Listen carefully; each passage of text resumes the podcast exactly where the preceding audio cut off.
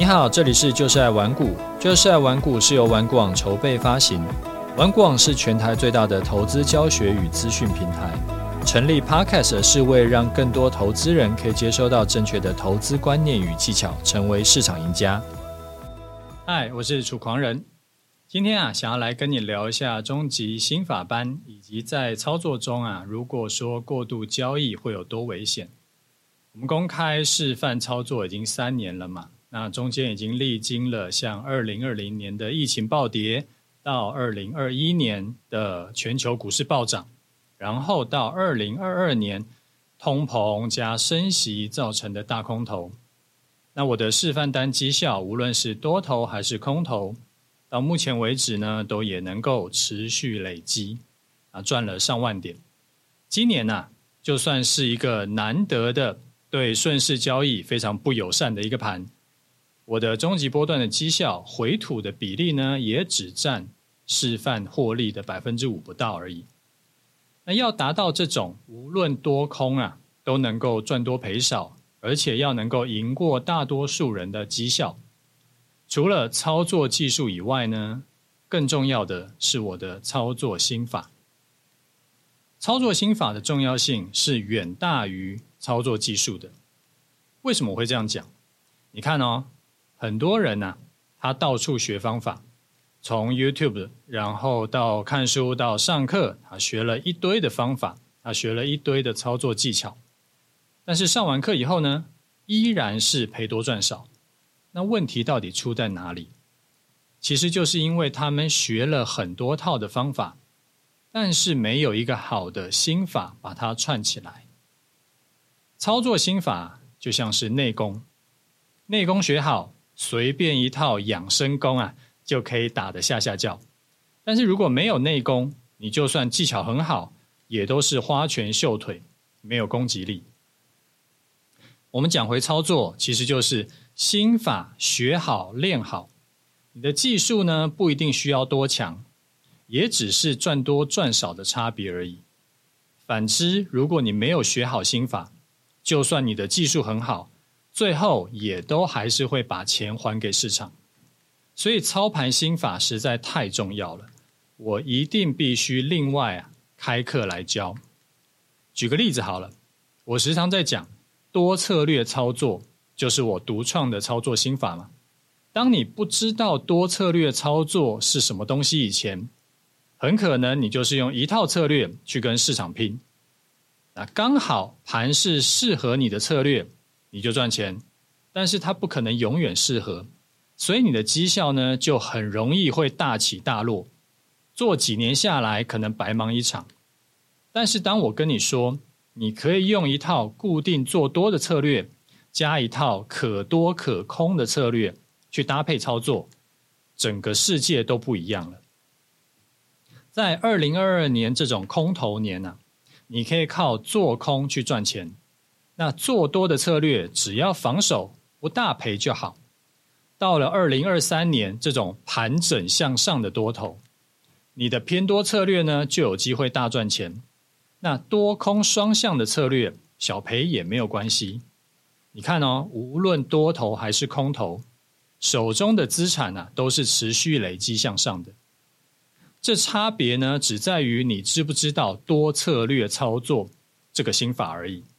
甚至你都不用去钻研很多的技术，你只要多配置一套策略，你的绩效就可以稳定很多，晚上也会比较好睡觉。这个就是心法课的价值。其实我的另外两堂课啊，终极波段交易跟终极投资组合里面呢，也都有教一些会用到的心法，但是那个都限于这套课程会用到的，它比较片面。那这一次啊，心法课我是预计会更完整的教给你。那为什么心法课我要做成订阅制，而不是一套固定内容的课程呢？有两个原因。第一个，心法的内容很多，有的时候啊是刚好最近有碰到这个情况，哎，我才会想到说，哎，对，这个很重要，要讲一下，所以我会需要持续更新内容，然后补充给你。例如说，像遇到前阵子很少见的这个喇叭盘的时候，应该要如何应对？那这种喇叭盘因为很少见，它是几年才会碰到一次，所以就会需要刚好碰到，我才会想到要怎么教给你，或者是像二零二一年的五月，疫情升三级那个时候，要怎么面对，这个也是很少见的情况嘛。平常我不会想到说有发生这个情况，然后要教。但其实这种特殊盘呢，都有机会可以大赚钱。像二零二一年那一笔啊，我们就赚了快两千点。好，第二，因为我另外两套课啊，它的单价都在两万块左右，所以呢，我也想照顾一下相对我们的小资族，啊，开一个订阅，提供有价值的内容。但是呢，我把价格压低到每个人都可以负担得起。所以小资族啊，也可以学到好的心法，也可以赚到钱。这个是我希望为大家做的。那心法班呢，每周至少会更新两篇文章。目前规划是会有几个策略，来几个系列。第一个是新手要建立正确投资观念的，第二个是市场赢家系列，第三个要如何去开发操盘策略，第四个就是楚狂人的操作经验。像我昨天呐、我就在写如何开发这个操盘策略这个系列里面，在讲说如何去设计一个进出场的滤网机制。从为什么我要从这个在进出场的时候要加上滤网，然后它的动机跟好处是什么，到除了我原本的这种滤网，是不是还有别种滤网设计，我都在课程里面教给你。那像这个内容啊，就是心法班独享，我不会在 Podcast 里面讲。你可能会想问我说，终极心法班的内容跟 Podcast 节目会不会是一样的？Podcast 节目的内容啊，浅很多啦，因为免费跟付费内容一定是差很多的。但是我当然不能保证说百分之一百绝对没有重复。好比说像多策略操作，如果我 Podcast 讲过一些基础的内容，然后我为了要做出差异化。刑法班就完全不讲基本的介绍，那没有听过 Podcast 的人可能会完全不知道我在干嘛。但是我可以保证，只有基本观念会重复，那那些就是没有办法删的嘛。然后刑法班呢，一定会讲得更深入、更详细啊，也会有更多的实战经验跟技术在里面啊。最后提醒你，随着内容的增加，这个订阅专栏会越有越来越有价值嘛。那我会。随时不定期的调整价格，所以越早订阅会越划算。因为你只要不停止订阅，你就可以一直用第一次订阅的价格看下去。那涨价呢，就跟你没有关系。所以最好啊，你一开始就是用一张到期日比较久的信用卡来订，会比较保险。那如果你是没有信用卡的，你也可以一次性的订购一年，一次性买一年啊，会比每个月订阅还要更优惠一点。但是风险是我之后如果涨价，你要在加购的时候，价格呢也是会，就是用后来的价格去买，除非你是一次就买两三年了。那终极心法班呢，预计是现在其实就已经可以在呃这个玩股网上面可以买啦，可以订购了。啊，有一个限时优惠的订购价是每个月八八八，是给我们楚粉独享的。优惠只有十天，到九月七号，隔天就会涨价。这个价格只会出现一次，就是就是创始的价格，然后独这个楚粉独享价之后不会再有这种优惠价让你订了，所以你务必把握机会。年购呢也有一个也会同步有一个一生一次的优惠，九月七号会一起涨价。那这个我会在。FB 跟 Telegram 我都会公告订阅的这个连接给你，然后我也会把订阅连接放在我们资讯栏。好，第二个主题啊是想要跟你聊一下关于交易频率的问题。那这个也算是一个科技越来越进步就会影响投资人的一个现象，那也跟着可能会影响到你。以前呢、我们想到投资啊，我们就想到说要盯着电视荧幕，然后要。等股价跑到那边，然后才能够再打电话给营业员下单。但是大部分人要上班嘛，所以说其实很难把时间都花在这里。我还记得我以前看盘就真的是这样，我们要等电视从一一零一，然后那个报价出来，然后转很多很多页才会到我关心的股票，我的观察股。然后要真的要我想要看更快，其实也做不到。所以那个时候啊，我就会另外再买股票机来看，就是可能要跟我一样有做二十几年的人才会知道，我们那时候是买那个倚天传讯王，但是现在不一样了嘛。例如说像这个台子棋有夜盘啊，手机啊，你开 APP 或者是你要下单都很方便啊，不只是台股、美股，甚至是虚拟币你都可以做。等于是你只要醒着，你就可以找东西来交易。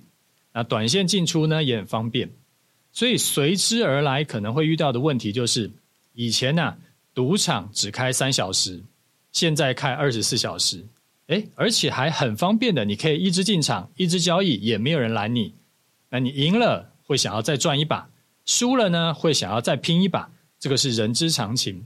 对于没有交易策略的人来说，投资操作啊，其实就跟进场赌博没什么两样，当然是做越多输越多嘛。但是对于有交易策略的人来说，一直进场是好是坏，这个可以分几点来说。第一个，人的交这个注意力有限，你如果时常在交易，或者说你一天到晚在交易，当然可能因为你的注意力已经啊往下掉了，然后你手残或者是眼残下错单。然后犯下一些低级错误，再来，有时候是这样，其实还没有满足进场条件，但是因为心痒或者是手痒，你就会很想要进场操作，然后幻想说你可以做越多你就赚越多，但其实，在不适合进场的时候硬要进场弄一下，很大可能啊是进场去送头的，所以就我所知。像是短线策略的社团，有时会限制一天出手的次数，或者是团长啊，可能会提醒学员说，你赔两次最多了，你就一定要收手。那这个很合理嘛？就像球员再怎么厉害，还是要能够有一个教练在旁边，在场外他可以喊暂停、喊休息。那长久以来来看的话，那个他的表现会更好一样。但是如果你没有教练，你是自己在做交易呢？你有没有需要自己限制自己的出手次数？我的看法是不一定，还是要看策略本身的进出场频率。就好比我们的这个终极波段，我们今年也才进出场个三四次，那这个是要怎么样过度交易？其实也很难。所以我的看法是说，你不要为了限制交易次数去限制。而是你要用累积亏损的数字作为一个防线，限制自己休息。哦，这个很重要。我再讲一次，你不要去限制自己的交易次数，而是你要用累积亏损的数字当做一个防线去限制自己休息。好比说，今天的亏损呢，如果已经达到了你的总资金的多少比例，你就不能再做了。那这个是为了避免那种。你今天已经亏了两笔，结果心态炸裂，想说我再拼一把，然后结果就亏更多，甚至可能是原本啊，你可能只会亏个一趴两趴，结果呢，想说我要一把赚回来，凹一下就搞成说赔两成三成，这个是我们在市场中或者是在赌场中就很常会看到的悲剧。那反过来说，如果不是过度交易，而是因为一直怕这个，我怕那个，然后变成说我过度在观望呢？像之前就有人很紧张，他就跟我讲说：“哎，楚大，今年我们终极波段是不是被狙击了？要不要先暂停观望一下？”这种事情是这样，个股啊比较有可能会被狙击，但是指数呢，其实很难发生这种情况。相对于前几年都是趋势盘。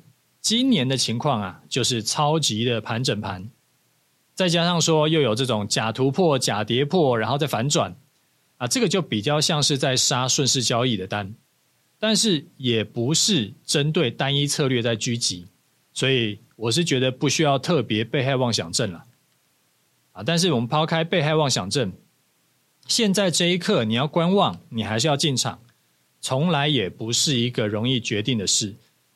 除非你确认说这一套策略已经出了大问题，不然的话就是不要想太多，你就跟着策略去做。我前两天啊，就在我的 Telegram 频道说，不要去想太多这种外在你无法掌控的事情，掌握你自己能够掌握的，无法掌握的就交给几率去决定。只要策略啊是长期来看是赚多赔少，你就应该坚定执行下去。什么意思？就是说你要有一套过去几年都是赚多赔少的策略，然后你要假设历史会重演，未来很有可能你的策略依然能够赚多赔少。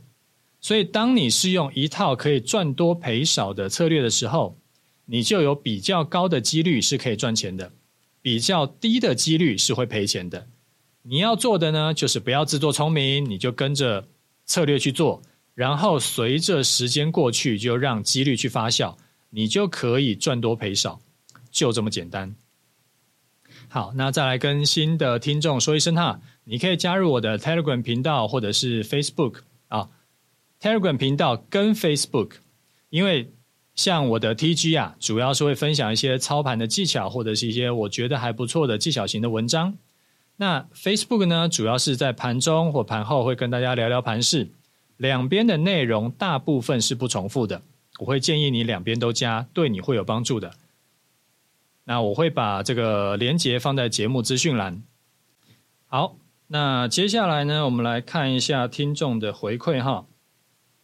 第一位听众啊，他说：“楚大好。”刚刚收听过您第一最呃最新一集的 Podcast，感谢无私分享，也有去留言五星啊。内容说你有提到你小时候有被家暴，啊，好惨，辛苦了，哭哭啊。不知道成人以后是不是有在你身上留下什么不好的痕迹？我指的是在心理上的。那如果有的话，你都是怎么克服的？我的另一半呢，也是从家暴的家庭长大。现在虽然说有用了很多方式去克服，好比说像呃运动啦、冥想啦、转念等等，但是小时候的伤啊，好像会需要用一辈子来克服。到现在他跟家人的关系还没有办法恢复，当他的状况不好，他就会有很强烈的负面情绪。目前我都是给予爱与包容，但是不知道您有没有什么其他的建议？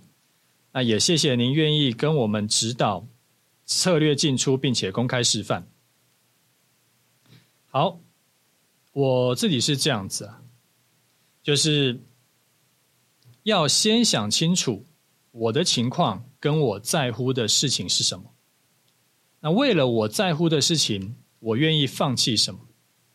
譬如说，我随时啊会提醒我自己，我现在的生活已经很好了。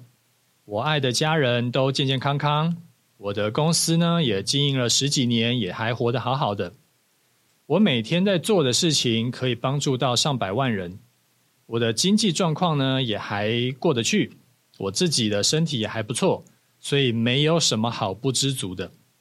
过去的事情都过去了，我现在过得好就已经很好了。以前呢，我遇到困难或者是状况不好的时候，我也很爱发脾气。但是后来，随着我想通，说跟家人或者是跟同事发脾气其实没有意义，那我就开始转念去想说，其实我已经很幸运了，拥有很多有形的、无形的财富，我还有什么好不满足的？有时候真的是这样，转念想一下，就会觉得自己很幸福，然后气呢也就消了一大半。然后跟家人呐、是不是一定要修复关系？我觉得其实也没有一定。我的观念是这样子：如果人与人在一起相处，可以让彼此都过得更好，那就在一起相处；如果相处呢，反而让彼此都很痛苦，那就不要在一起相处，离远一点更好。因为人生只有一次嘛。如果为了在一起而在一起，然后搞得大家都很痛苦，我觉得没有意义。所以我朋友就问我说，她跟她的老公，或者是呃，有的那个人是说，她跟她的老婆婚姻问题触礁了，该怎么办？我一向都是劝离不劝和的，不要为了在一起而在一起。两个人在一起，真的有比较好吗？是的话，再在一起；不然就代表你们两个不适合，早分早好。我就看过很多夫妻啊，就是貌合神离啊，同床异梦啊。每天就是在吵架，不然是冷战，然后嘴巴都说为了小孩，所以我还是忍着不离婚。那这个我是不赞成的。我是小孩的话，我宁可啊是我跟我爸爸或者是我跟我妈妈单独相处，但是整个气氛是和乐的。我也不要每天在家里忍受低气压，或者随时呢爸爸妈妈在吵架，我反而会觉得压力更大。好，那再来第二位听众，他说五星加五星来喽，每周一就是每周最好的开始，持续等待大趋势的出现，让我把终极波段、终极投资组合加 OP Man 的学费全部赚回来，呃，全部赚好几十倍回来吧。那开场音乐类型啊，可以参考东尼团长，很有气氛、呃，很有氛围。谢谢楚大，大家投资健康，哎，投资赚钱，身体也健康。好，谢谢你的五星啊，那个呃，谢谢你的五星加五星啊，啊，你也赚钱，身体健康哈。好，再来一位听众，他说，楚粉终于来了。呃，楚大您好，万星推爆，我是您的长期听众。啊今天呢，偶然打开电脑，又不小心点入 Podcast，才终于有机会留言支持。括号平常的手机是安卓，感谢您持续录制 Podcast，让我在投资路上有向前走的机会，继续三刷中。好，我收到你的万星了哈，大家越来越浮夸了，从五星到十星到百星到万星，呃。我暂时呢，都还是会继续坚守岗位录节目，直到哪天我真的忙不过来为止。好，再来一位听众，他说老厨粉来提问啊，五星推爆，楚大觉得很感动。您针对我的问题回答，抓的重点呢差不多了。不过家里的问题啊，可能要三天三夜才说得完，很复杂。听到你也是被家暴长大的，很有一种共感，应该是就是共同的感觉。那也很诧异，说楚大原来是这样长大的，却还能发展这么好。对于家庭经验、人格特质都还是这么正派，觉得很佩服。你说头被打破缝好几针，我也有这个经验。我还记得头破掉的时候啊，血是很快，也很温热的一直流出来。送急诊的时候还用碗接。啊，谢谢你提供的意见。虽然我的个性一直是比较直的，但是我发现呐、这样子其实讨不到好处。反而像我妹妹就很会用，呃，聪明的方式，括号说难听点，其实是我妹都在骗我爸。那我爸就对她很好，超偏心。